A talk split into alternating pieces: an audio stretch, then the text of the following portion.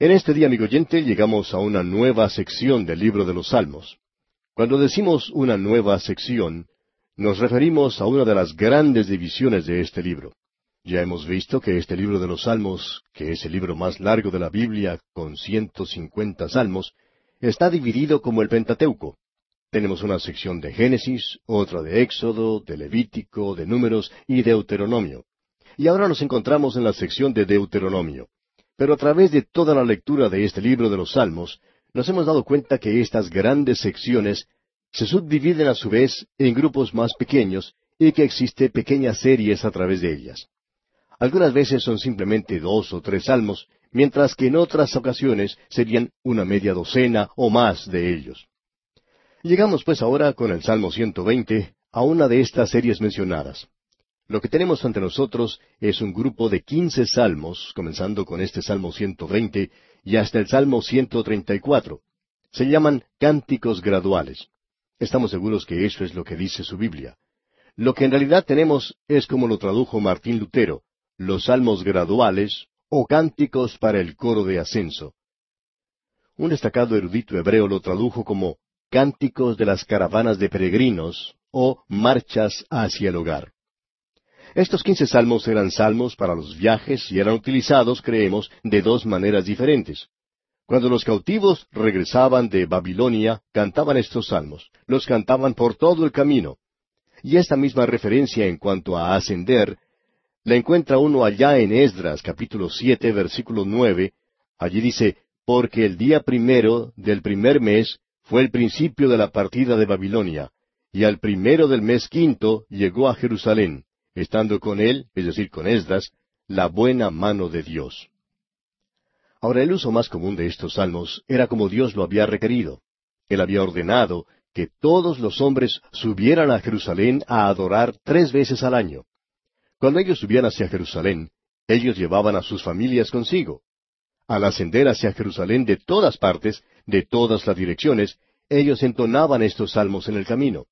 Un día cantaban un salmo, al día siguiente cantaban otro salmo, y al acercarse más hacia Jerusalén continuaban cantando los salmos hasta llegar al último, el Salmo 134. Y entonces uno los encontraba en el santuario del Señor cantando alabanzas. Ahora estos son cánticos de ascenso, y los cantaban en el camino durante sus viajes, como hemos dicho. Y las familias, por supuesto, se unían a los hombres, y todos juntos entonces, como familias, subían a Jerusalén. Es por esto que se llamaban los cánticos de las caravanas de peregrinos. Estamos seguros que usted recordará un incidente que tuvo lugar en la vida del Señor Jesucristo durante ese lapso de silencio que existe desde su nacimiento virginal hasta cuando él comenzó su ministerio, cuando tenía treinta años de edad. El doctor Lucas menciona eso, cuando él y su familia se dirigían a Jerusalén. Usted recordará que él tenía doce años cuando estaban regresando. Ellos habían subido para una de las fiestas, y estas tres fiestas, como deberíamos haberlas llamado, ya que serían las de Pascua, Pentecostés y la de los tabernáculos, durante la celebración, pues, de una de esas tres fiestas, ellos subieron a Jerusalén. Cuando se encontraban de regreso, ya habían viajado un día de camino desde Jerusalén, y ese lugar es bastante bien conocido en la actualidad. Allí es donde todas las caravanas, cuando se dirigían a Jerusalén, se reunían y subían todos juntos. Ese era un tiempo hermoso de comunión, donde se renovaba amistades, se hablaba de los tiempos que habían pasado y se contaba de cómo andaban las cosas en el presente. Todos se reunían entonces y cantando se dirigían a Jerusalén. Usted recuerda que durante el regreso de esas fiestas, el Señor Jesucristo, a la edad de doce años, como hemos dicho, no se encontraba entre el grupo que regresaba de Jerusalén. Ahora estos salmos también tienen otro significado maravilloso. A propósito, quizá alguien nos pueda preguntar, ¿está usted seguro que esta es la forma en que se realizaba todo esto? Bueno, tenemos una aclaración muy interesante que se nos presenta ya en el Salmo 122, y en ese salmo, en los versículos tres y cuatro, leemos Jerusalén que se ha edificado como una ciudad que está bien unida entre sí, y allá subieron las tribus, las tribus de Ja, conforme al testimonio dado a Israel, para alabar el nombre de Jehová. ¿Ve usted? Allá subían ellos tres veces al año para celebrar estas grandes fiestas, para darle gracias a Dios y adorarle, y para presentar sus holocaustos ante Él. Aquí pensamos que encontramos un significado espiritual maravilloso. Lo interesante es que hay muchos escritores del Talmud que señalan esto. Lo que ellos señalan es que la vida es como se menciona aquí, es como subiendo una cuesta. Nos acercamos a Dios como pecadores, habiendo estado lejos de Él, separados de Él, apartados de Él. Y entonces venimos a Él para recibir salvación, y habiéndola obtenido, proseguimos a la santificación para poder crecer en gracia y en el conocimiento del Señor Jesucristo. Así es que todo esto es un constante subir y estamos subiendo por una vía espiritual.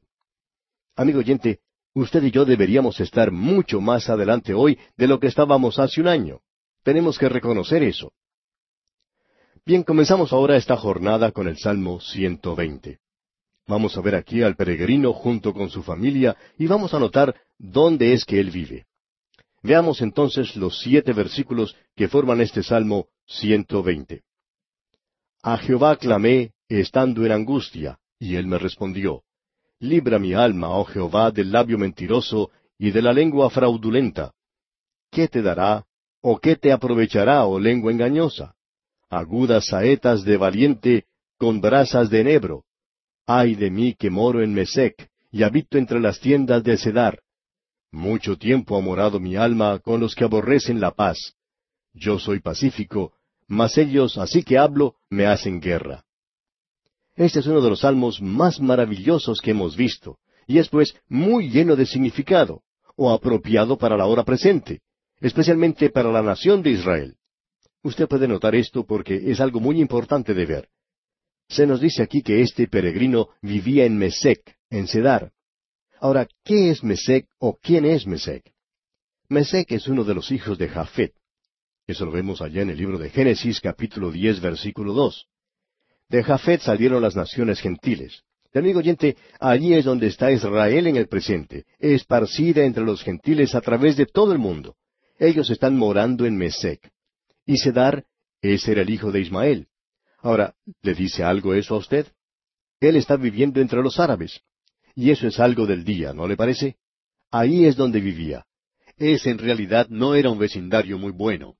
Este hombre vivía en un lugar donde había mucha gente chismosa, tenían lenguas muy malas. Ahora el versículo dos de este Salmo 120 dice, Libra mi alma, oh Jehová, del labio mentiroso y de la lengua fraudulenta. Por cierto que no era un vecindario muy bueno. Él había sido calumniado, había sido difamado. No creemos que haya existido otra gente como los judíos, a los cuales se haya difamado y calumniado de tal manera. En el presente se habla mucho acerca de grupos minoritarios. Lo interesante de notar es que el judío ha sido del todo capaz de abrirse camino entre las naciones, entre todas las gentes, pero él ha sido criticado, y el antisemitismo es algo que es muy real. Pero él ha sido capaz de sobrevivir a todo esto. Forman un grupo minoritario de entre los gentiles y de entre la gente del mundo del presente. Así es que ellos vivían en un lugar de chismes, disputas, tensiones, problemas y cargas. Ahora no estamos muy seguros, pero ese es un cuadro de nosotros, amigo oyente.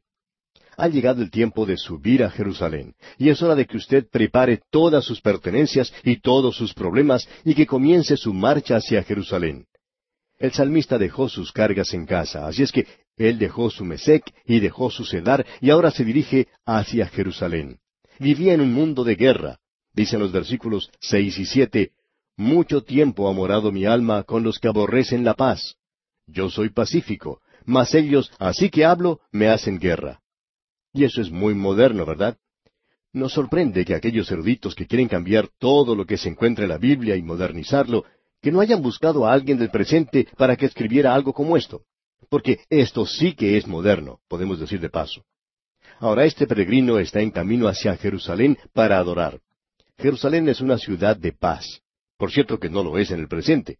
Es todo lo contrario, ya que es un lugar muy peligroso. Pero era diferente entonces y será diferente en el futuro. Y ahora Él está subiendo. Y llegamos al Salmo 121.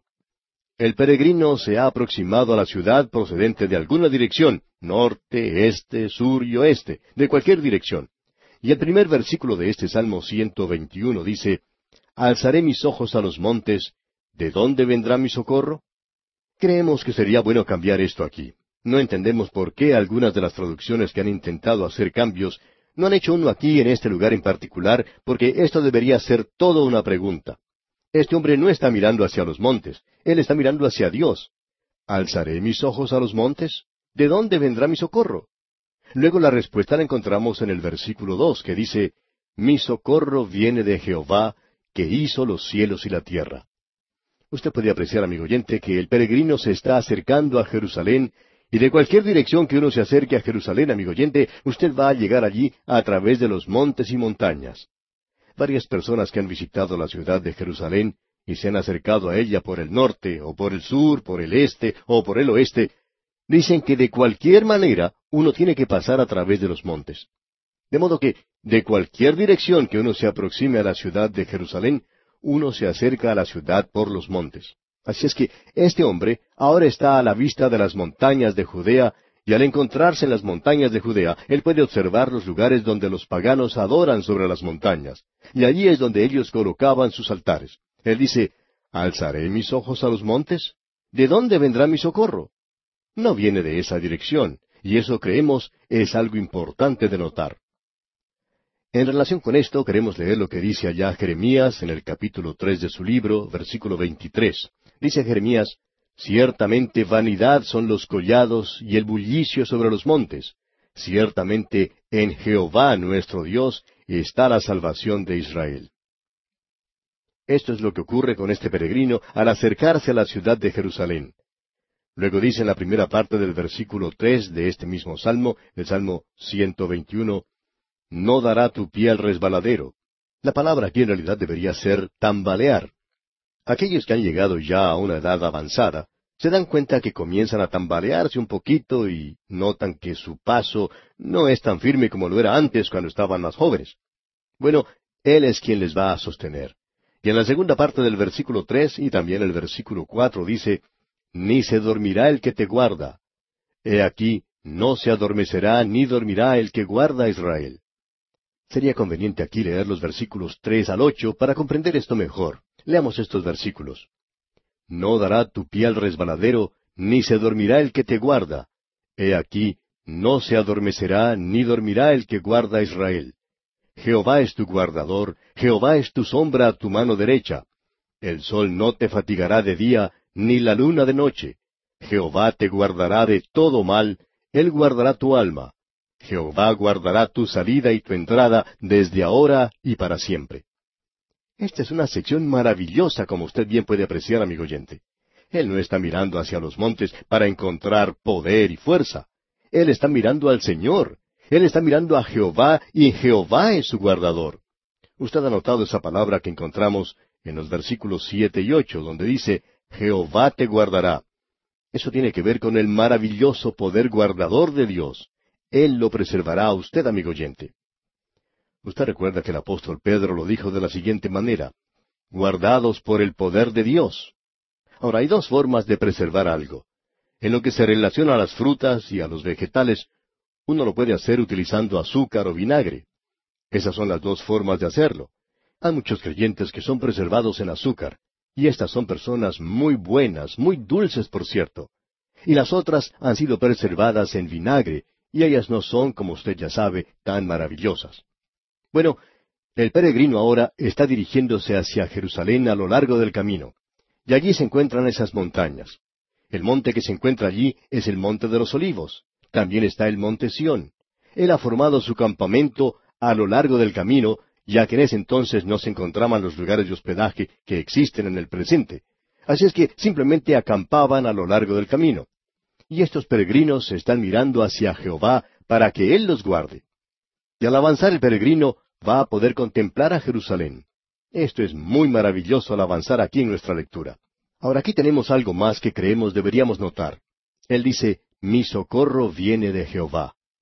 ¿Qué seguridad más gloriosa es esta? Él no va a dejar que tambalee o que se caiga. Hay mucho en la escritura acerca de esto. Allá en el libro de Proverbios, capítulo tres, versículo veintiséis dice, Porque Jehová será tu confianza, y él preservará tu pie de quedar preso. No permitirá que caiga. En el Salmo treinta y siete ya hemos visto que dice en el versículo veinticuatro, Cuando el hombre cayere, no quedará postrado, porque Jehová sostiene su mano. Y él nuevamente dijo en otra parte, Él guarda los pies de sus santos. Maravillosos estos versículos. Y usted también ha notado que Él lavó los pies. Creemos que la última bendición que usted tiene en la Biblia se encuentra allá en la pequeña epístola de Judas, donde dice, Y aquel que es poderoso para guardaros sin caída, caída no, sino tropiezo, y presentaros sin mancha delante de su gloria con gran alegría, al único y sabio Dios, nuestro Salvador, sea gloria y majestad, imperio y potencia, ahora y por todos los siglos. Amén. Eso lo encontramos allá en los versículos 24 y 25 de la pequeña epístola de Judas. Él es quien puede cuidarnos, amigo oyente. Él es quien cuida a Israel. Y Él es quien cuida a los suyos en el presente. Y usted ha notado que Él los cuida de día y de noche. Él no se adormece ni duerme, ni el sol ni la luna nos puede fatigar. Es decir, que estos peregrinos subían en ciertas temporadas y el sol en esa época era muy caliente, y él los cuidaba del calor. Pero ¿qué podemos decir de la luna de noche? Ahora alguien quizá diga, bueno, yo no creo en eso. ¿Lo cree usted? Bueno, amigo oyente, no sé qué decir. Usted sabe que de la palabra luna viene la palabra lunático. Y puede que la luna haga volver loca a mucha gente. Ahora alguien quizá nos diga, bueno, la luna no nos afecta a nosotros. Bueno, afecta las mareas del océano. No estamos muy seguros. Pero quizá usted ha visto algunas parejas de enamorados que salen a pasear a la luz de la luna y el efecto de la luz de la luna es algo sorprendente. La luna, amigo oyente, tiene influencia sobre usted. Ah, pero Él lo puede cuidar, y Él puede cuidarlo a usted, amigo oyente, ya sea de los rayos del sol o la luz de la luna. Este es un salmo realmente maravilloso. Seguimos ahora adelante y tenemos el Salmo 123. Él ya se está acercando a Jerusalén. Este salmo ha sido llamado el ojo de la esperanza. Notemos lo que dice en el primer versículo. A ti alcé mis ojos, a ti que habitas en los cielos. Él expresa con claridad aquí que Dios no está dentro de una caja en Jerusalén y que el erudito ha estado equivocado cuando dijo que Israel pensaba que Dios moraba en un pequeño templo en Jerusalén. Él deja bien en claro aquí que no creía eso. Él dice en el primer versículo, A ti alcé mis ojos, a ti que habitas en los cielos.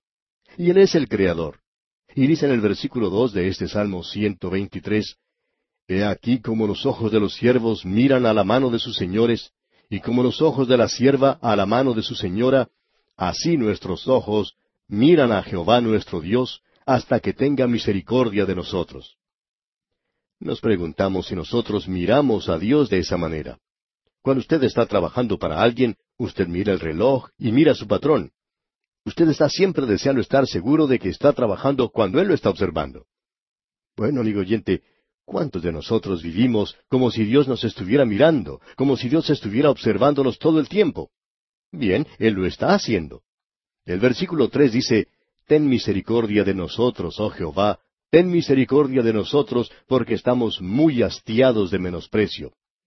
Ellos han sido despreciados en el mundo, se están acercando a Jerusalén, están pidiendo misericordia y saben que son pecadores y que necesitan de la misericordia de Dios. No se han acercado a Jerusalén para darse palmaditas de felicitaciones. Dice aquí en el versículo cuatro, Hastiada está nuestra alma del escarnio de los que están en holgura y del menosprecio de los soberbios y ellos se encuentran ahora en Jerusalén, el ojo de la esperanza. Están mirando a aquel que mora en los cielos. Y nos preguntamos si nosotros nos estamos dirigiendo a mirar en esa dirección en el presente. Y así llegamos al Salmo 124, que es un salmo histórico. Se encuentra con la mirada en el pasado. El Salmo 123 tiene su vista fija en el futuro, la esperanza.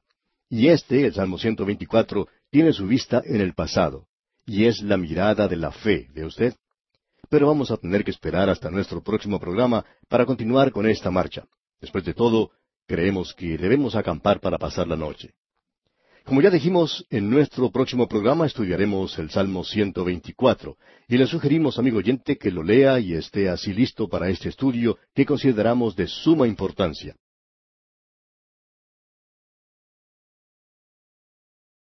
Continuamos hoy, amigo oyente, en este peregrinaje que hemos comenzado en el libro de los Salmos.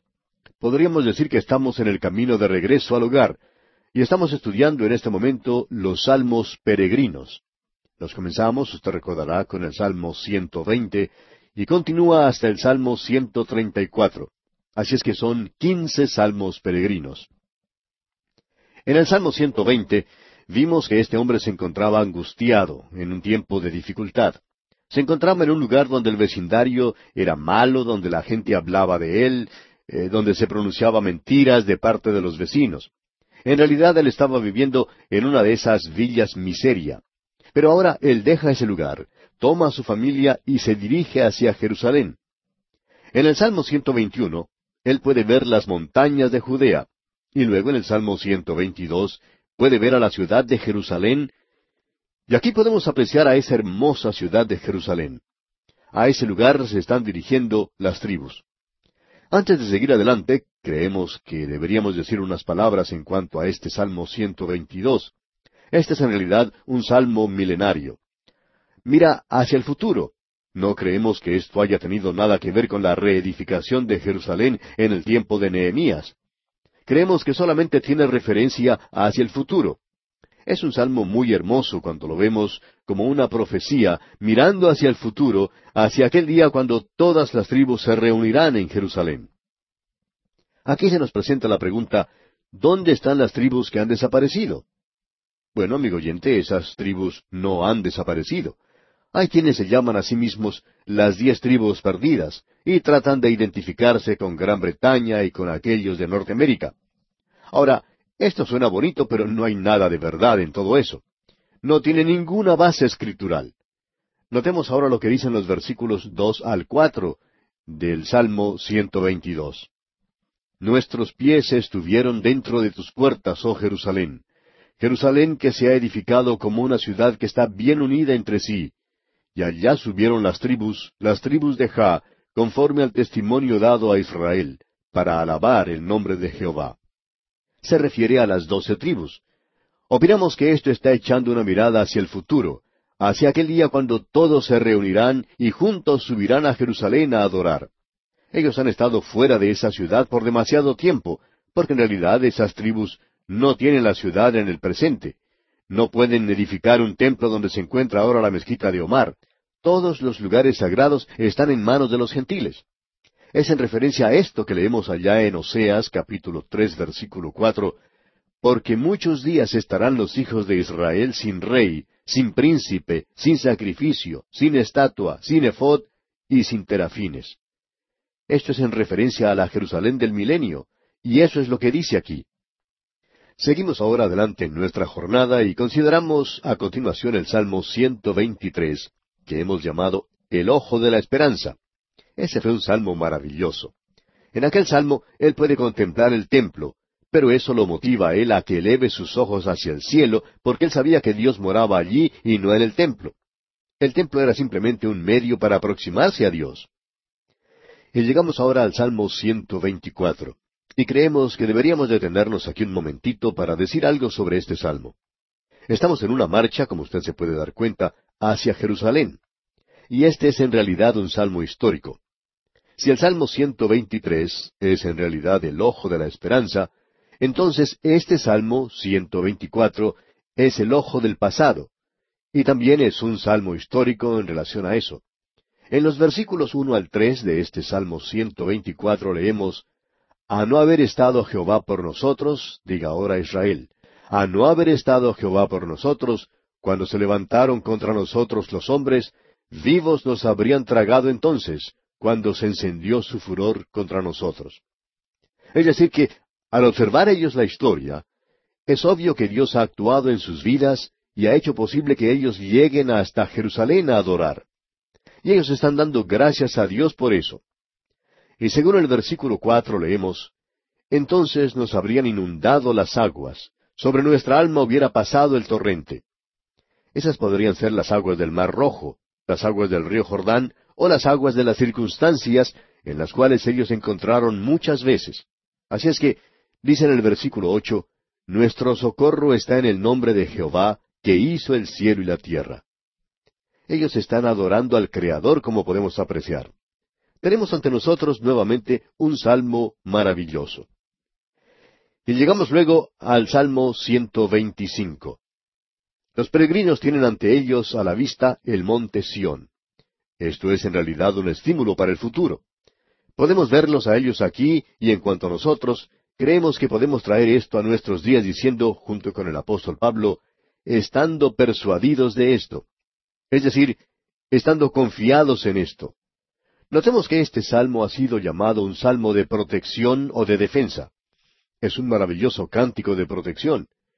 Vemos también que este salmo mira hacia la época de la restauración de esta gente. El primer versículo dice, Los que confían en Jehová son como el monte de Sión, que no se mueve, sino que permanece para siempre. Como usted puede ver, amigo oyente, estos peregrinos se han acercado a ese lugar procedentes de todas partes de la tierra, y ellos han podido ver las montañas de Judea. Luego vieron los montes alrededor de Jerusalén, y ahora pueden contemplar al monte Sión. Ellos están encaminados en esa dirección. Ahora pueden ver claramente la ciudad de Jerusalén. Notemos lo que dice el versículo dos de este Salmo 125. Como Jerusalén tiene montes alrededor de ella, así Jehová está alrededor de su pueblo desde ahora y para siempre. Este es un salmo maravilloso, con la bendita seguridad de que todos aquellos que ponen su confianza en Jehová son como el monte de Sión que no se mueve, sino que permanece para siempre. Es una hermosa enseñanza la que tenemos ante nosotros. Seguimos avanzando ahora hacia adelante y hacia arriba, y llegamos al Salmo 126, donde tenemos la luz del sol y las sombras. Él llega a donde están los paganos y él quiere ser un testigo ante ellos. Podemos apreciar que aparentemente este salmo fue colocado aquí después de la cautividad, es algo demasiado bueno para ser cierto de que él ha sido capaz de poder regresar a Jerusalén. Escuche lo que dice aquí el primer versículo del Salmo 126. Cuando Jehová hiciere volver la cautividad de Sión, seremos como los que sueñan. Era como un sueño para ellos, nosotros no lo podríamos creer. Luego los dos siguientes versículos, dos y tres de este Salmo 126, dicen, entonces nuestra boca se llenará de risa y nuestra lengua de alabanza. Entonces dirán entre las naciones, Grandes cosas ha hecho Jehová con estos, grandes cosas ha hecho Jehová con nosotros, estaremos alegres. Ahora ellos quieren dar un testimonio al mundo, y ese es el cuadro que tenemos ante nosotros aquí. Luego podemos contemplar el Salmo 127, que es un crescendo poderoso. Llegamos aquí a la cumbre de este salmo. Uno sube tan alto como puede al monte Sión. Uno ya no puede seguir subiendo más arriba. Esto lo lleva hacia el cielo mismo. Y este es un salmo muy bueno para nosotros en el presente. Es un salmo que revela el sostén y apoyo que encontramos en Dios. Es un gran salmo de los peregrinos y tiene un mensaje para nosotros. Escuche lo que dicen los versículos uno y dos de este Salmo 127. Si Jehová no edificare la casa, en vano trabajan los que la edifican. Si Jehová no guardare la ciudad, en vano vela la guardia. Por demás es que os levantéis de madrugada y vayáis tarde a reposar y que comáis pan de dolores, pues que a su amado dará Dios el sueño. El salmo anterior que observamos era hermoso y este salmo también lo es. Hay algunos que opinan que porque en este salmo se menciona mi amado, que se refiere a Salomón. Pero el hijo de David que se menciona aquí no es Salomón. No es otro sino el Señor Jesucristo mismo. Y este es un salmo que tiene cinco estrofas, y usted puede notar que el versículo cinco habla de la bendición del Señor. La bendición de Jehová es la que enriquece y no añade tristeza con ella. Esto es lo que dice allá en Proverbios capítulo dos versículo veintidós. En la versión Septuaginta no se menciona el nombre de Salomón para nada. Usted puede notar la repetición de la palabra en vano en estos versículos, y usted se da cuenta, amigo oyente, que si Dios no está en estas cosas, todas ellas son en vano. Todo depende de Él y de sus bendiciones. Eso es muy importante de ver de nuestra parte. Un antiguo proverbio alemán dice, todo depende de la bendición de Dios. ¿Cómo nos agradaría que pudiéramos observar esto de esa manera? El Señor Jesucristo dijo, No os afanéis, pues, diciendo, ¿Qué comeremos? ¿O qué beberemos? ¿O qué vestiremos? Así que no os afanéis por el día de mañana, porque el día de mañana traerá su afán. basta cada día su propio mal. Vemos que ahora se hace una referencia a los hijos en este salmo. Usted se da cuenta que este peregrino que estamos siguiendo en su viaje a Jerusalén llevó a su familia consigo y su familia está con él para adorar. Escuche lo que dice el versículo tres de este Salmo 127. He aquí, herencia de Jehová son los hijos, cosa de estima el fruto del vientre. Todos juntos entonces, su esposa y sus hijos están allí, todos ellos para dar gracias a Dios. Los dos versículos siguientes, los versículos cuatro y cinco, dicen, Como saetas en mano del valiente, así son los hijos habidos en la juventud. Bienaventurado el hombre que llenó su aljaba de ellos, no será avergonzado cuando hablare con los enemigos en la puerta. Ellos lo defenderán a él. Es maravilloso, amigo oyente, tener un hijo que lo defienda a uno. Y es maravilloso tener un pequeño ejército de ellos. El salmista que escribió esto no tenía ningún conocimiento ni preocupación acerca de la explosión demográfica. Y llegamos ahora al Salmo 128, y como título se puede escribir Hogar, dulce hogar. Martín Lutero lo llamó Salmo de bodas. Aquí se describe la vida de una familia feliz. Y aquí tenemos la invocación para la bendición del Señor. Tenemos ante nosotros el cuadro que Dios muestra de una familia feliz. Ahora, ¿cuál es el fundamento? Bueno, miremos lo que dice este salmo. El primer versículo dice, Bienaventurado todo aquel que teme a Jehová, que anda en sus caminos. ¿Qué es lo que hace feliz a esta familia? ¿Cuál es el fundamento? Yo sé que en el presente existe toda clase de conferencias para la familia, la familia joven, y cómo ella puede adoptar ciertos métodos y cómo se puede adaptar a ciertos procedimientos. Pero amigo oyente, usted nunca puede tener un hogar feliz mientras no haya el temor del Señor en ese hogar. Un hogar donde día a día sus integrantes anden en los caminos del Señor. Hoy en día existen tantas ideas psicológicas que dicen que se tiene que aprender a regular de cierta manera su dinero y que la esposa tiene que hacer esto y aquello cuando tienen algunas dificultades y entonces todo se puede arreglar. Es como ese hombre a quien se le preguntó por qué había vivido tanto tiempo. Bien, contestó él, siempre he vivido fuera de casa, al aire libre. Toda mi vida la he pasado así. Y los que le preguntaban eso dijeron, bueno, nosotros no sabíamos eso. Ah, sí, dijo él, cuando nos casamos, mi esposa y yo decidimos que cada vez que llegáramos a tener alguna discusión, algún desacuerdo, yo iba a salir de la casa. Y continuó diciendo, yo he tenido una vida fuera de casa, al aire libre. Bueno, amigo oyente, permítanos decirle que esa no es la forma de hacer las cosas. Debe haber temor del Señor. Notemos lo que dice el versículo dos de este Salmo 128. Cuando comieres el trabajo de tus manos, Bienaventurado serás y te irá bien. Es un lugar donde el esposo trabaja, podemos decir de paso. Y el versículo tres dice, Tu mujer será como vid que lleva fruto a los lados de tu casa, tus hijos como plantas de olivo alrededor de tu mesa. Si existe un altar familiar, aquí lo tenemos ante nosotros. Quizá usted ya se ha dado cuenta que no nos agrada la forma en que se lleva a cabo el altar familiar en el presente, donde todos vienen a reunirse de prisa, leen unos pocos versículos de la Escritura y todos se van en diferentes direcciones después. Esa es la forma en la que se practica el culto familiar en el presente, y eso en realidad no nos agrada en manera alguna. Y aquí lo tenemos en este salmo. Es un lugar donde la esposa y los hijos se reúnen alrededor de la mesa. Notemos lo que dice el versículo cuatro.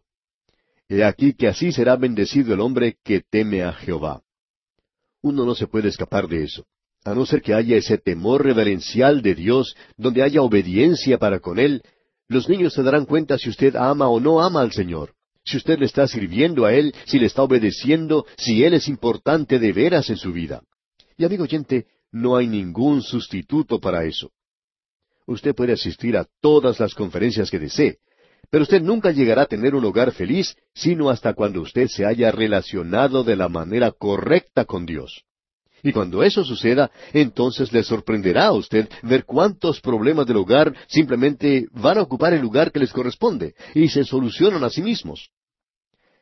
Ahora en los versículos cinco y seis de este Salmo 128 leemos Bendígate Jehová desde Sión y veas el bien de Jerusalén todos los días de tu vida y veas a los hijos de tus hijos. Paz sea sobre Israel. Hay un dicho que es bastante interesante y que se ha hecho en referencia a este salmo que tenemos ante nosotros. Y quisiéramos comentarlo para que usted piense sobre lo que se dice, ya que es muy interesante. Dice, antes de la caída, el paraíso era el hogar del hombre. Después de la caída, el hogar era el paraíso del hombre. Y amigo oyente, puede ser el paraíso o todo lo opuesto a eso. Este salmo pequeño ante nosotros es algo realmente interesante. Y ahora llegamos al Salmo 129. Y aquí tenemos un cuadro de un Israel quemado, pero no consumido. ¿Qué cuadro el que tenemos aquí? Dios le ha liberado y él se encuentra en Israel para adorar. Leamos los primeros dos versículos de este Salmo 129. Mucho me han angustiado desde mi juventud, puede decir ahora Israel. Mucho me han angustiado desde mi juventud, mas no prevalecieron contra mí. ¿Por qué? porque Dios le había cuidado. Y el versículo ocho dice, Ni dijeron los que pasaban, bendición de Jehová sea sobre vosotros, os bendecimos en el nombre de Jehová. De paso podemos decir que esto es algo hermoso que se puede incorporar en los negocios, no solo al hogar, sino en los negocios, el asunto de la religión del hombre y su relación correcta con Dios.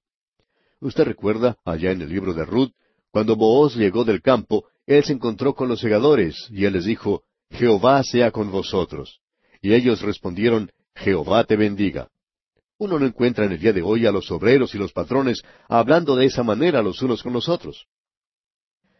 Ahora el Salmo 130 ha sido llamado un Salmo Paulino. Y la razón para ello es que uno encuentra aquí algo que es maravilloso en realidad, y se trata de la profundidad. Hay varios salmos que son llamados de profundis, o sea, de lo profundo. Es un salmo paulino que habla de aquello que tiene que ver con la misericordia de Dios. Y habla de que Dios ha librado al hombre de las profundidades del pecado y de la muerte. Y no lo ha hecho basándose en las obras del hombre. Fue Martín Lutero quien dijo de los salmos lo siguiente. El Salmo 33, el 51, el 130 y 143 son salmos paulinos, estos son salmos que nos enseñan que el perdón de los pecados es dado a todos aquellos que creen sin tener que hacer ninguna clase de obra de la ley. Este es un salmo maravilloso. Leamos los primeros tres versículos. De lo profundo, oh Jehová, a ti clamo. Señor, oye mi voz. Estén atentos tus oídos a la voz de mi súplica. Ja, si mirares a los pecados, ¿quién, oh Señor, podrá mantenerse? Y permítanos decirle, amigo oyente, que gracias a Dios, Él no nos va a juzgar según nuestras iniquidades. Si Él hiciera eso, entonces estaríamos de veras perdidos. Es por medio de su misericordia. En los versículos cuatro al seis dicen, Pero en ti hay perdón, para que seas reverenciado. Esperé yo a Jehová, esperó mi alma. En su palabra he esperado. Mi alma espera a Jehová más que los centinelas a la mañana más que los vigilantes a la mañana. Al llegar ahora al Salmo 131, vemos que es otro salmo que contiene maravillosas enseñanzas. El primer versículo dice, Jehová, no se ha envanecido mi corazón, ni mis ojos se enaltecieron, ni anduve en grandezas, ni en cosas demasiado sublimes para mí. Este es un salmo de David, y es un salmo muy importante de notar, ya que nos revela la simplicidad infantil y la humildad de este hombre David. Usted recuerda que la hija de Saúl, Mical, fue dada como esposa a David, y que ella lo despreciaba por la forma en que él se dirigió al tabernáculo, y él contestó, Voy a hacer mucho más que eso. Me voy a humillar a mí mismo, me arrojaré en el polvo ante Dios. Y usted debe recordar, amigo oyente, que él era el rey. ¿Qué cuadro el que tenemos aquí? ¿Qué cuadro más glorioso? ¿Cuánto necesitamos usted y yo, amigo oyente, inclinarnos ante Dios en el día de hoy? Hay muy pocos de nosotros que practicamos esto en el presente. ¿Cuándo fue la última vez que usted se postró delante de Dios, amigo oyente? Opinamos que eso puede ser uno de los mejores ejercicios que usted pueda practicar en el presente. Le va a ayudar espiritualmente y quizá le ayude físicamente también. Y aquí nos detenemos porque nuestro tiempo ha llegado a su fin por el día de hoy. Retornaremos, sin embargo, en nuestro próximo programa en la continuación de este estudio sobre el libro de los Salmos.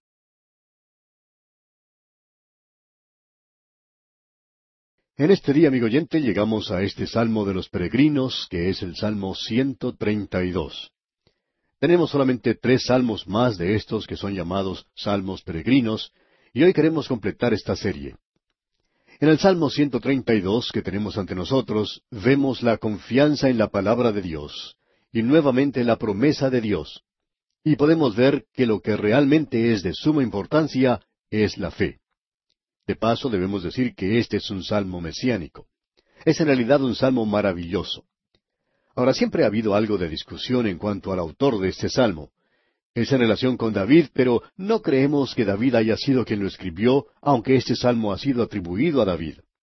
Algunos estudiosos, que realmente son eruditos en las escrituras, señalan sus dudas al respecto. Uno de ellos, Dalek, dice, esto está de acuerdo con la forma de hablar que tenía Salomón. Y también Peroni dice, es algo muy natural que Salomón escribiera un cántico para tal ocasión, hablando de los primeros esfuerzos realizados por su padre para preparar la habitación para Jehová. Su creencia es que fue escrito por el rey Salomón, cuando el arca del pacto había sido llevada del tabernáculo que David había preparado para él, cuando la trajo a Jerusalén, y que ahora iba a ser llevada al templo que Salomón había construido. Eso parece corresponder mucho mejor con este salmo, y en realidad la única mención que tenemos aquí del arca se encuentra en este salmo. Y creemos que esto lo hace bastante importante. Necesitamos notar, sin embargo, que el hijo de David que se menciona aquí no es Salomón, sino uno más grande que vendrá. Bueno, estos son los antecedentes en cuanto a este salmo. Por tanto, continuamos ahora con su lectura. Usted puede apreciar que ellos ahora se encuentran en Jerusalén y mencionan que han llegado a donde se encuentra el propiciatorio sobre el arca, al lugar donde ellos podían llegar a Dios. Escuche lo que dice este salmo al comenzar aquí en los primeros cinco versículos.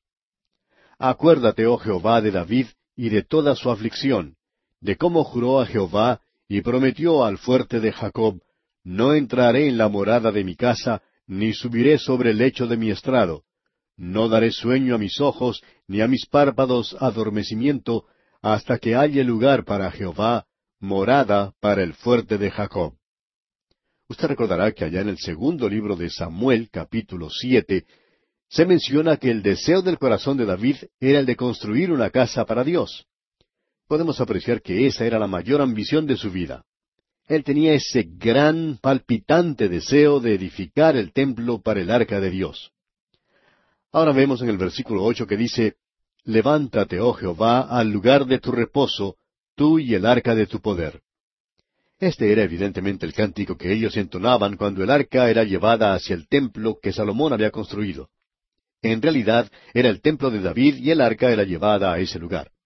También usted puede recordar que la gloria del Señor llenó el templo de la misma manera en que lo había hecho con el antiguo tabernáculo. Hacemos nuevamente referencia a David al leer este versículo once que se encuentra en el mismo Salmo 132. Leámoslo. En verdad juró Jehová a David, y no se retractará de ello. De tu descendencia pondré sobre tu trono. Ahora esa referencia es en cuanto al Señor Jesucristo. Quizá alguien pregunte, ¿puede usted estar seguro de eso? Sí, amigo oyente. Podemos decir eso porque sus hijos no lograron alcanzar un nivel espiritual muy elevado, cuando estudiamos en los libros de Reyes y de Crónicas la descendencia de David, notamos que un pecador después de otro ocupaba ese trono. Muy pocos de ellos llegaron a ser buenos reyes, y solamente cinco pudieron ver un avivamiento que había llegado a la nación. Veamos ahora lo que dice el versículo doce de este Salmo 132. Si tus hijos guardaren mi pacto y mi testimonio que yo les enseñaré, sus hijos también se sentarán sobre tu trono para siempre. Usted puede darse cuenta, amigo oyente, que ellos no cumplieron con esto. Y la razón por la cual ellos fueron sacados de su tierra, y la razón por la cual ellos fueron enviados a la cautividad en Babilonia, fue simplemente porque la descendencia de David había pecado. Pero eso no destruyó el pacto que Dios había hecho, que ellos iban a ser el fruto de su cuerpo, y que Él iba a ocupar su trono. A eso hace referencia el Nuevo Testamento, cuando comienza hablando en el libro de la generación del Señor Jesucristo, el Hijo de David. Ese es el Hijo de David del cual estamos hablando y del cual estaba hablando este salmista. Escuchemos ahora lo que dicen los versículos trece hasta el quince. Porque Jehová ha elegido a Sión, la quiso por habitación para sí. Este es para siempre el lugar de mi reposo. Aquí habitaré porque la he querido. Bendeciré abundantemente su provisión. A sus pobres saciaré de pan. Esa es una ciudad de la cual en el presente aún no se ha cumplido todo esto. Personalmente no deseo eso para nada. Al escalar hacia la cumbre del monte Sión en una oportunidad y al llegar a la cumbre y observando lo que se podía ver a su alrededor, un señor dijo, me pregunto si vale la pena haber hecho tanto esfuerzo para llegar a este punto. Y alguien que le escuchaba le dijo, bueno, me imagino que David y el Señor mismo pensaban que eso era así. Ellos podían apreciar algo que nosotros no vemos, lo que será en el futuro. Ahora el versículo trece dice, Porque Jehová ha elegido a Sión, la quiso por habitación para sí. Y eso es importante.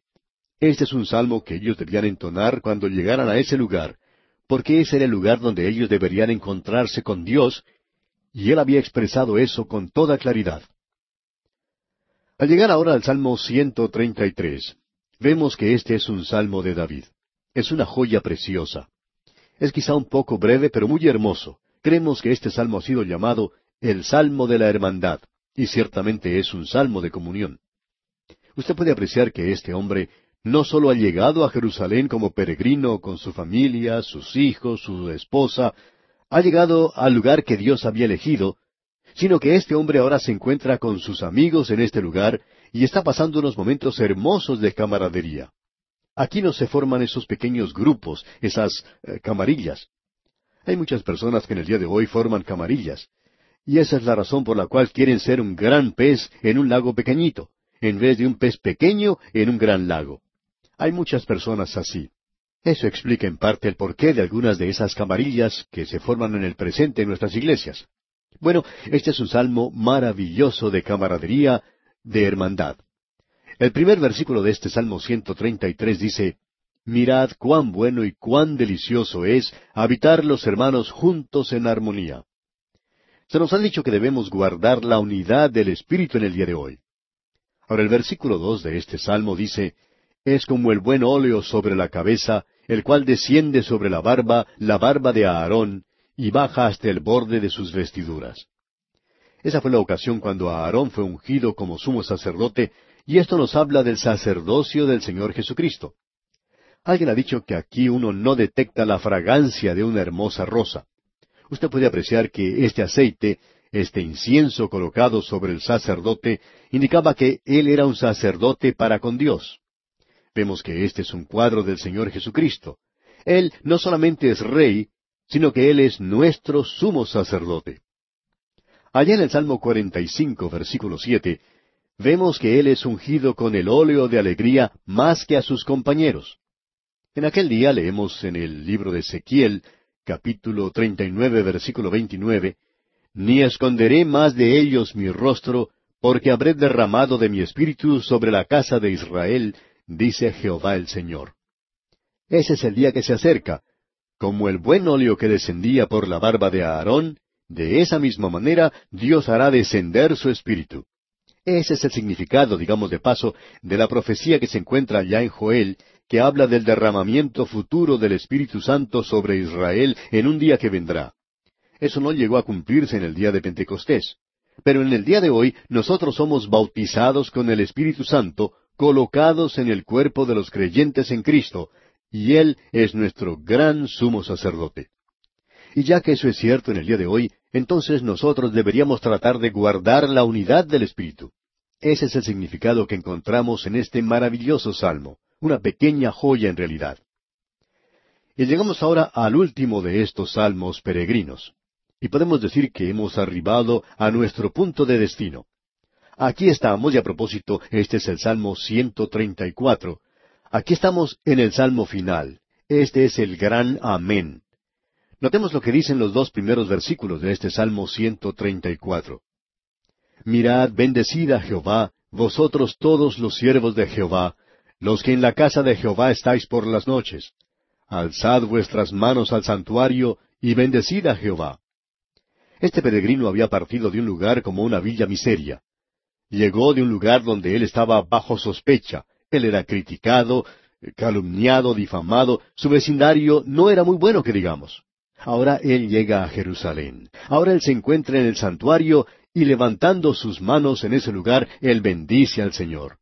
Y en el versículo tres dice, Desde Sión te bendiga Jehová, el cual ha hecho los cielos y la tierra. Y al mismo tiempo, Él espera que la bendición de Dios descienda sobre su propia vida. Este es un gran salmo de adoración, y es algo que debería ser incorporado en nuestra adoración del día de hoy. Quisiéramos ahora decir algo en cuanto a nuestros cultos en el presente. Creemos que la adoración del presente es demasiado formal, demasiado ceremoniosa. Ahora no creemos que debamos tener disturbios o brotes dramáticos, fanáticos en nuestra adoración, pero hay muchos de nosotros que simplemente no podemos ni siquiera expresar lo que pensamos. Hay algunos de nosotros que nos paramos y, bueno, parecemos como bobos, ni cantamos. Hay algunos de nosotros que no somos muy musicales que digamos. Algunos ni siquiera podemos cantar. Pero en algunas ocasiones nos sentimos con el deseo de decir simplemente Aleluya, gloria a Dios, lo maravilloso que Dios es, o Dios es bueno. Necesitamos un poco más de informalidad, de actuar sin demasiada ceremonia. Quizá nuestras reuniones son demasiado inflexibles, pomposas. Quizá estamos comenzando aquí una revolución y esperamos que así sea. Pero este salmo es realmente maravilloso. Dejamos ahora los salmos peregrinos, y estos salmos en los cuales entramos ahora son salmos de alabanza. Y existe cierta similitud entre ellos, y probablemente vamos a destacar los puntos sobresalientes. Alabad el nombre de Jehová. Así es como comienza el Salmo 135. Este es un salmo aleluya. Este salmo finaliza en la nota de alabanza con la cual comienza. Este es un salmo que es un paréntesis y este paréntesis es aleluya al comenzar el salmo y al finalizar. Es un gran salmo de alabanza y es un llamado a la alabanza de Dios. Dice en los primeros tres versículos, Alabad el nombre de Jehová, alabadle siervos de Jehová, los que estáis en la casa de Jehová, en los atrios de la casa de nuestro Dios. Alabad a Jah, porque Él es bueno. Cantad salmos a su nombre, porque Él es benigno. Usted sabe que nosotros no estamos diciendo suficientemente lo bueno que es Dios. ¿Le ha dicho usted alguna vez, amigo oyente, a alguien que Dios es bueno? Quisiéramos aprovechar esta oportunidad en radio y decir simplemente Dios es bueno y dejar las cosas allí, porque eso es realmente maravilloso. Dios es bueno, amigo oyente, y este es un llamado a la alabanza de Dios. Sigamos adelante ahora y leamos los versículos seis y siete de este Salmo 135. Todo lo que Jehová quiere lo hace, en los cielos y en la tierra, en los mares y en todos los abismos. Hace subir las nubes de los extremos de la tierra, hace los relámpagos para la lluvia, saca de sus depósitos los vientos. Dios es quien crea el clima, amigo oyente. No es alguna persona que está en la oficina meteorológica ya que muchas veces hemos notado que dicen una cosa acerca del clima y luego resulta otra. La persona que trata de decirnos cómo será el tiempo el día de mañana no está en contacto con la oficina central, digamos. Él tiene ante sí algunos instrumentos científicos y puede estimar más o menos lo que puede suceder. Pero Dios es quien hace el clima. Él es el creador. Y no solo lo creó Él, sino que, amigo oyente, Él está guiando a este universo de la manera que a Él le place. Quizá a usted no le guste. Y si no le gusta, ¿por qué no sale de este lugar y se va a otro universo? O comienza el suyo propio y lo maneja como usted quiera. Este universo es de Él, y si usted no está satisfecho con esto, le sugerimos que de alguna forma u otra usted se reconcilie con este universo y lo acepte en el presente. Y digamos de paso que usted acepte también al Creador, porque Él es también el Redentor del hombre hoy. Hay muchas preguntas que hemos hecho, pero Él no nos ha dado la respuesta. Y lo interesante, amigo oyente, es que Él no necesita darnos las respuestas. A veces eso nos molesta un poco, pero así es como son las cosas. Dios no tiene necesidad de contestarle lo que usted o yo le preguntemos. Él nos pide a nosotros que confiemos en Él, y debe ser una vida de fe. Ahora el salmista compara al Dios viviente con los ídolos. Leamos los versículos quince al dieciocho de este Salmo 135. Los ídolos de las naciones son plata y oro, obra de manos de hombres. Tienen boca y no hablan, tienen ojos y no ven, tienen orejas y no oyen, tampoco hay aliento en sus bocas. Semejantes a ellos son los que los hacen, y todos los que en ellos confían. Y amigo oyente, usted va a ser igual que su Dios. ¿Qué es lo que usted adora? Porque usted adora, amigo oyente. Puede ser el oro, la plata, y en realidad no tiene que ser un ídolo. Hay muchas personas que en el presente están adorando el oro y la plata. Esa es la codicia, la idolatría moderna. Usted no tiene que colgar el oro y la plata en una estatua o un ídolo. Usted puede también adorar a muchas cosas en el presente. ¿Cuál es su Dios, amigo oyente? Cualquiera sea su Dios, si no es el Dios vivo y verdadero, esos otros dioses pueden tener boca, pero no hablan. Pueden tener oídos, pero no le pueden escuchar a usted. Solo el Dios vivo y verdadero le puede escuchar a usted, amigo oyente. Y por esa razón, usted llegará a ser como su Dios, y por lo tanto, nosotros debemos bendecir al Señor. El último versículo de este Salmo 135, el versículo 21 dice, Desde Sión sea bendecido Jehová, quien mora en Jerusalén. Aleluya. Este es un salmo tremendo, amigo oyente. Y llegamos ahora al Salmo 136. Y este es un salmo que tiene que ver con la misericordia de Dios. Usted puede notar que la misericordia de Dios se menciona en cada uno de los versículos. Y tenemos que darle gracias a Él, no solo porque Él es el Creador, sino porque Él es rico en misericordia. El primer versículo de este Salmo 136 dice, Alabad a Jehová porque Él es bueno, porque para siempre es su misericordia. Él tiene gran abundancia de misericordia y nunca se le acabará. Luego los dos versículos siguientes, los versículos dos y tres dicen, Alabad al Dios de los dioses, porque para siempre es su misericordia. Alabad al Señor de los señores, porque para siempre es su misericordia. Y cada uno de los versículos de este salmo hace mención de la misericordia de Dios. Este es un salmo que ensalza la misericordia de Dios. Dios es rico en misericordia, amigo oyente, es lo que dice el apóstol Pablo. Yo quiero la misericordia de Dios, y Dios es rico en misericordia. ¿Le ha pedido usted eso a Dios, amigo oyente? Hay personas que tienen muchos problemas.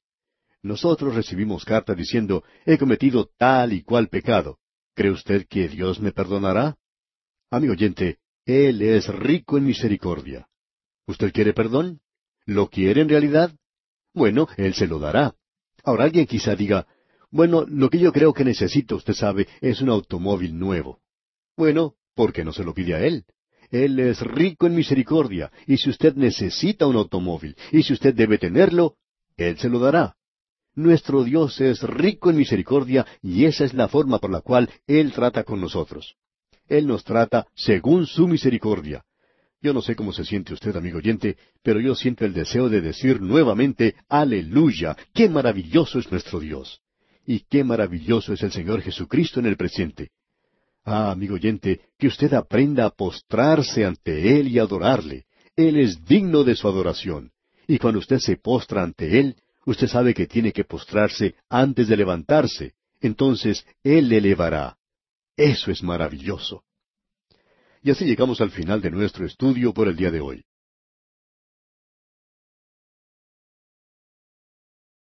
Amigo oyente, el salmo que consideraremos hoy es llamado un salmo imprecatorio. El salmo 137. Este salmo ha sido criticado mucho. Este es uno de esos salmos que en el momento que uno lo lee, se da cuenta que es un salmo que lo hace prestar atención a uno. Para mí es como estar andando por una carretera y de pronto uno ve que hay algunas luces rojas en el camino, unas luces que indican que tiene que disminuir uno la marcha. Es similar a esa cruz que uno ve antes de cruzar una vía del ferrocarril que dice pare, mire, escuche. Bueno, la primera luz roja que encontramos es esta, y nos dice que este es un salmo imprecatorio, o podríamos decir que es la primera luz roja que nos dice pare. Lo que tenemos aquí también es un salmo histórico.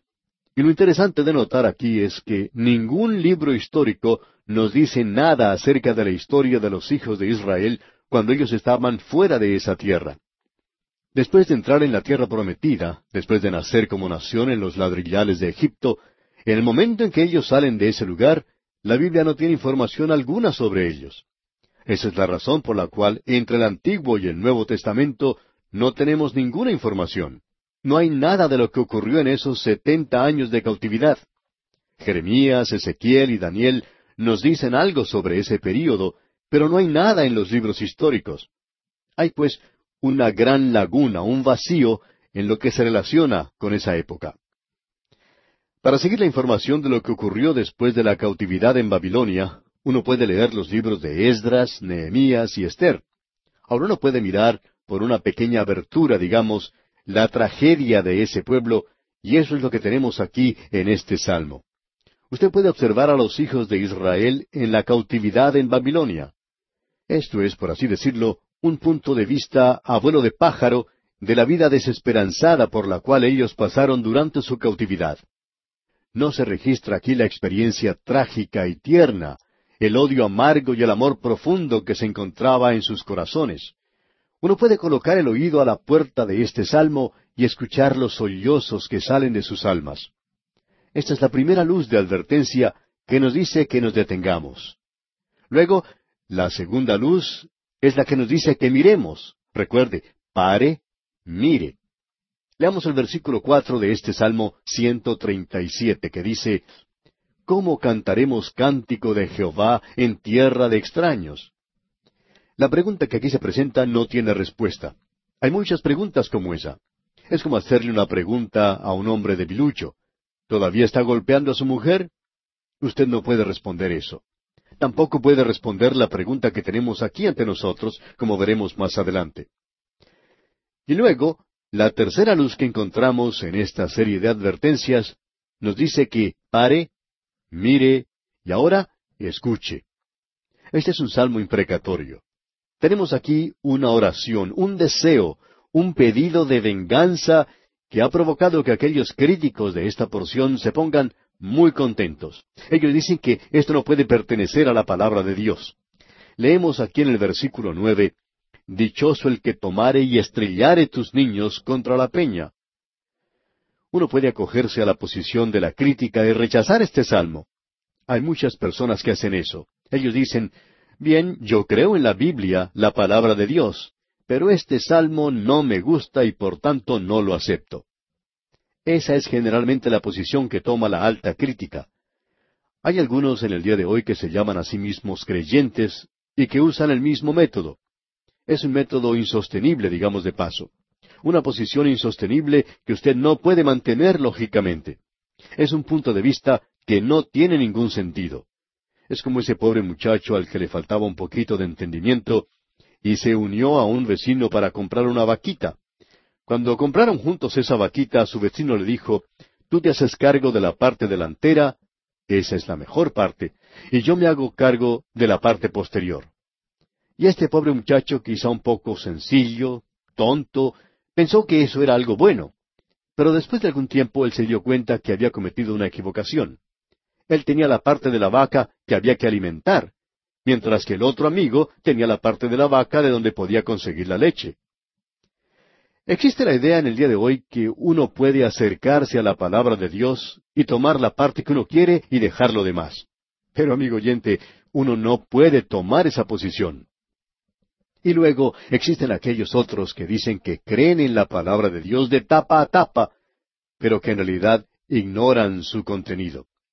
Una de las críticas que se ha hecho contra el fundamentalismo, y opinamos que es válida en muchos casos, es el que nosotros somos antiintelectuales. Me ha sorprendido mucho ver en el ministerio la ignorancia que existe entre mucha gente, ya sean ministros o laicos. Usted sabe que hay más de una forma de negar la palabra de Dios. Uno puede simplemente actuar como si no fuera la palabra de Dios. La forma de hacer eso es dejando de leerla o estudiarla. Si es la palabra de Dios, amigo oyente, entonces es el libro más importante que existe en este mundo. Es mucho más importante que los periódicos, más importante que la televisión, y es más importante que cualquier otro libro, si es la palabra de Dios. Estamos negando eso porque prácticamente la estamos rechazando de nuestra vida diaria. Ahora, la otra posición que podemos tomar es que la creemos e intentamos determinar lo que quiere decir. Y con esta clase de introducción quisiéramos que usted y yo echemos una mirada a este maravilloso salmo. Pare, mire y escuche. En los primeros dos versículos de este salmo tenemos la experiencia principal de esta gente. Luego en los versículos tres y cuatro tenemos la experiencia crítica, Y en los versículos cinco al nueve tenemos la experiencia culminante de esta gente. Se cree que fue escrito, no sabemos quién fue el autor, pero se cree que fue escrito por alguien que estuvo en la cautividad, uno de los cautivos que fue llevado a Babilonia. Hay otros que opinan que fue un anciano que regresó luego del edicto de Ciro. Él regresó a Jerusalén y luego echó una mirada hacia esos setenta años amargos que había pasado en cautiverio. Bueno, podemos decir que fue escrito por alguien que fue un cautivo, de eso estamos seguros. Ahora, ¿quién fue? No lo sabemos. Echemos pues una mirada a este salmo, ya que eso es lo importante. Dice en la primera parte del versículo uno, junto a los ríos de Babilonia. Esa es la ubicación de esta gente. Podemos decir que ese es el escenario. Esta gente se encuentra junto a los ríos de Babilonia. Ellos han viajado desde Jerusalén hasta ese lugar. Sabían algo de que habían nacido detrás de los muros de Egipto y ahora se encuentran en esclavitud en Babilonia. Salieron de la tierra de José y fueron a parar a las villas miseria de Europa. Pero la pregunta que se presenta es, ¿qué están haciendo allí? ¿Por qué han salido de la tierra prometida? Bueno, miremos eso por un momento. Dice, allí nos sentábamos. La condición de ellos es una condición de profunda melancolía, desesperados, desamparados, desanimados. Esa es su condición. Aquí en el versículo uno de este Salmo 137 dice, Junto a los ríos de Babilonia, allí nos sentábamos y aún llorábamos, acordándonos de Sión. Notemos esto que acabamos de leer. Llorábamos acordándonos de Sión. Ellos estaban abrumados por los pesares. Bueno, los salmos han sido dados como cánticos de alabanza y hemos estado observando eso, los cánticos de gozo. Pero este no es así. Aquí encontramos llanto y lamento. Hay un gran contraste entre Jerusalén y Babilonia. Su hogar se encontraba en Jerusalén y esa era una localidad hermosa ubicada entre las montañas. Ahora ellos se encuentran en las llanuras de Babilonia, sentados al lado de un canal de irrigación, y este versículo primero dice, junto a los ríos de Babilonia, allí nos sentábamos y aún llorábamos, acordándonos de Sión. Ellos estaban recordando que habían llegado de Jerusalén. Notemos ahora que ellos no tenían ningún deseo de cantar. El versículo dos dice, Sobre los sauces en medio de ella colgamos nuestras arpas. Ellos no quieren cantar más. Notemos lo que tenemos aquí. Aquí es donde tiene lugar su experiencia crítica. El versículo tres dice, y los que nos habían llevado cautivos nos pedían que cantásemos. Y los que nos habían desolado nos pedían alegría, diciendo, Cantadnos algunos de los cánticos de Sión. Pero ellos habían colgado sus arpas sobre los sauces, esos instrumentos de alabanza. Usted sabe, amigo oyente, que en la actualidad hay muchos creyentes que han colgado sus arpas sobre los sauces. No tienen alabanzas para Dios en el presente. Cuando esta gente se encontraba en ese lugar, ellos eran un espectáculo bastante interesante para la gente de Babilonia porque habían escuchado hablar de ellos. Así es que una de esas agencias de turismo llevaba a la gente para que en ese lugar los vieran. Ellos habían llegado a ser famosos en todo el mundo debido al templo en Jerusalén. Los turistas de todo el mundo a través de los años se acercaban a la ciudad de Jerusalén. Ellos decían, uno debe estar en ese lugar durante las fiestas. Ellos cantan salmos. Ellos tienen una gran orquesta con cien mil personas en el coro. Debemos decir que eran buenos cantores. David había sido el dulce cantor de Israel. ¿Ha notado usted alguna vez, amigo oyente, la cantidad de músicos que los judíos han dado a este mundo? Bien, los de Babilonia habían visto sus arpas colgando de los sauces y burlándose les habían dicho, Cantadnos algunos de los cantos de Sión. Ellos se burlaban pidiéndoles que cantaran alguna canción. Ellos conocían nada más que las melodías populares o cosas por el estilo. Pero esta gente, sin embargo, no puede cantar. Y en el versículo cuatro dice, ¿Cómo cantaremos cántico de Jehová en tierra de extraños? Y con un sollozo de su alma decían, Nosotros no tenemos nuestro cántico ya, ustedes están burlando de nosotros, no podemos cantar. Y esa es la pregunta que usted no puede contestar. Yo no tengo ninguna respuesta para ellos. ¿Cómo pueden cantar himnos al Señor en una tierra extraña? Y esa es la razón, amigo oyente, por la cual muchas personas en el presente han perdido su cántico, muchos de los creyentes en el día de hoy. Existen aquellos que tienen una tendencia natural a ser pesimistas. Algunos psicólogos nos dicen que algunas personas están llenas de melancolía. Ellas no son felices con nada. Luego hay aquellos creyentes que han sufrido desilusiones en esta vida y que han sido castigados duramente en sus experiencias aquí. En cierta ocasión pudimos observar a una señora que tenía una de las caras más tristes que hemos podido ver. Luego de haber escuchado su historia, podíamos decir, qué terrible es el estar sentado en una iglesia con una cara tan triste como esa. Pero esa señora tenía razón para sentirse de la forma en que lo hacía. Hay muchas personas así, amigo oyente. Luego hay creyentes que, como David, después de haber cometido algún pecado, podían orar, vuélveme el gozo de tu salvación. Ahora alguien dice, el Señor Jesucristo fue llamado varón de dolores. Sí, pero Él es quien ha llevado sobre sí la carga de nuestra pena y de nuestros dolores. Él no tenía nada de sí mismo. Fue a causa del pecado que esta gente fue a parar al lado de los ríos de Babilonia. Esa es la razón por la cual ellos estaban allí. Y esa era su condición. Ellos habían pecado, y porque habían pecado, se encuentran ahora junto a los ríos de Babilonia. El profeta Jeremías en su libro, allá en el capítulo catorce, versículo siete, nos dice, Aunque nuestras iniquidades testifican contra nosotros, oh Jehová, actúa por amor a tu nombre, porque nuestras rebeliones se han multiplicado, contra ti hemos pecado. Y él fue quien señaló que fue su pecado el que los había llevado a esa situación. Notemos ahora lo que dice el versículo cuatro de este Salmo 137. ¿Cómo cantaremos cántico de Jehová en tierra de extraños? Y esto nos lleva a esa experiencia culminante en el versículo cinco.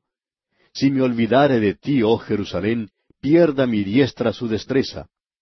Hay un rayo de esperanza. Ahora ellos hacen un voto de lealtad con Dios. Este es su arrepentimiento. Desde ahora en adelante, ellos le van a obedecer. Ellos quieren regresar a estar en la voluntad de Dios. Esa es la confesión que ellos hacen. Escuche lo que dice aquí el versículo seis. Mi lengua se pega a mi paladar, si de ti no me acordare, si no enalteciere a Jerusalén como preferente asunto de mi alegría. Note lo que ellos están diciendo aquí, amigo oyente. Aquí tenemos un clamor por justicia. El versículo siete dice, Oh Jehová, recuerda contra los hijos de Edom el día de Jerusalén, cuando decían, arrasadla, arrasadla hasta los cimientos. Los edomitas fueron aquellos que se habían dedicado a alentar a los de Babilonia para que éstos destruyeran a Jerusalén. Y ahora esta gente está orando, oh Dios, recuerda eso. Y luego en los versículos ocho y nueve leemos, Hija de Babilonia la desolada, bienaventurado el que te diere el pago de lo que tú nos hiciste Dichoso el que tomare y estrellare tus niños contra la peña. Esta es la ley de retribución. No seamos engañados. Dios no puede ser burlado, pues todo lo que el hombre sembrare, eso también segará. El Señor Jesucristo dijo, Todos los que tomen espada, a espada perecerán. Usted debe comprender aquí, amigo oyente, la mente del israelita. El salmista había regresado a Jerusalén. Él había visto esos soldados brutales de Babilonia que habían llegado y habían tomado a sus niños, a esos pequeñitos tan tiernos, y los estrellaban contra las piedras, que ellos abrían los estómagos de las mujeres y todas esas otras cosas horribles que ellos habían hecho. Y como referencia podemos informar que Ciro hizo lo mismo cuando él tomó a Babilonia. Créalo usted o no, amigo oyente, usted recoge lo que siembra. Y eso es lo que el salmista está pidiendo que tenga lugar. En el día de hoy escuchamos a la gente decir que nosotros somos más civilizados, que no somos como el Dios del Antiguo Testamento, que en el presente somos gente muy maravillosa y muy civilizada. Ni siquiera creemos en la pena capital. Creemos que somos personas buenas, dulces, amables. ¿No es cierto, amigo oyente? Pero esta gente civilizada y moderna es la que está utilizando la bomba atómica. Y cuando se arroja una bomba de esas, uno no se preocupa de lo que le pueda suceder a los niños, a las criaturas, a las mujeres, a los ancianos. Así es que antes de leer un salmo como este y encontrar supuestas fallas en Dios, en el Dios de la Biblia, amigo oyente, usted debe analizar su propio corazón. ¿Aprueba usted que se utilice la bomba atómica en el día de hoy? Hay muchas personas que harían hoy mismo una cosa como esa, la de arrojar una bomba atómica en un instante. Y no hace falta mucho para que algo como eso suceda. Debemos decir, amigo oyente, que este es un gran salmo. Este es un salmo que lo hace sentar a uno y notar que aquí dice mucho. Esto hará que usted analice lo que hay en su propio corazón. Este salmo, amigo oyente, revela que usted y yo estamos viviendo en un mundo grande, malo, y que los hombres no son tan civilizados como creen que son. Los hombres tienen el mal en sus propios corazones. Y el Señor Jesucristo nos dijo lo que sale del corazón del hombre y que allí no había ninguna cosa buena. Jeremías es el profeta que dice que el corazón del hombre es muy malvado. ¿Quién lo puede conocer? Solo Dios tiene un remedio para esa clase de problema del corazón. Este es un gran salmo, amigo oyente, y hemos dedicado bastante tiempo a él porque en realidad lo merece. Llegamos ahora al Salmo 138, el cual es otro gran salmo, digamos de paso. En el salmo anterior habíamos visto a las arpas colgadas de los sauces. Bien, en este salmo se encuentran en las manos de los santos y las arpas están siendo utilizadas para alabar y adorar a Jehová nuevamente. El remanente ha regresado a Dios. Este es un salmo de David, y debido a que se hace mención aquí del templo, hay una referencia al templo aquí, hay quienes opinan que por eso él no podría haber escrito este salmo. Bien, la palabra usada para templo bien podría ser tabernáculo. Y aparentemente es la clase de salmo que habla del tabernáculo y de los días de David. Se nos dice al mismo comienzo, y esto es parte del texto inspirado, que este es un salmo de David. Es un maravilloso salmo de alabanza y vamos a tener que esperar para estudiarlo y analizarlo hasta nuestro próximo programa. Pero antes, le recomendamos leer este Salmo 138 y estar así listo para su estudio en nuestro próximo programa.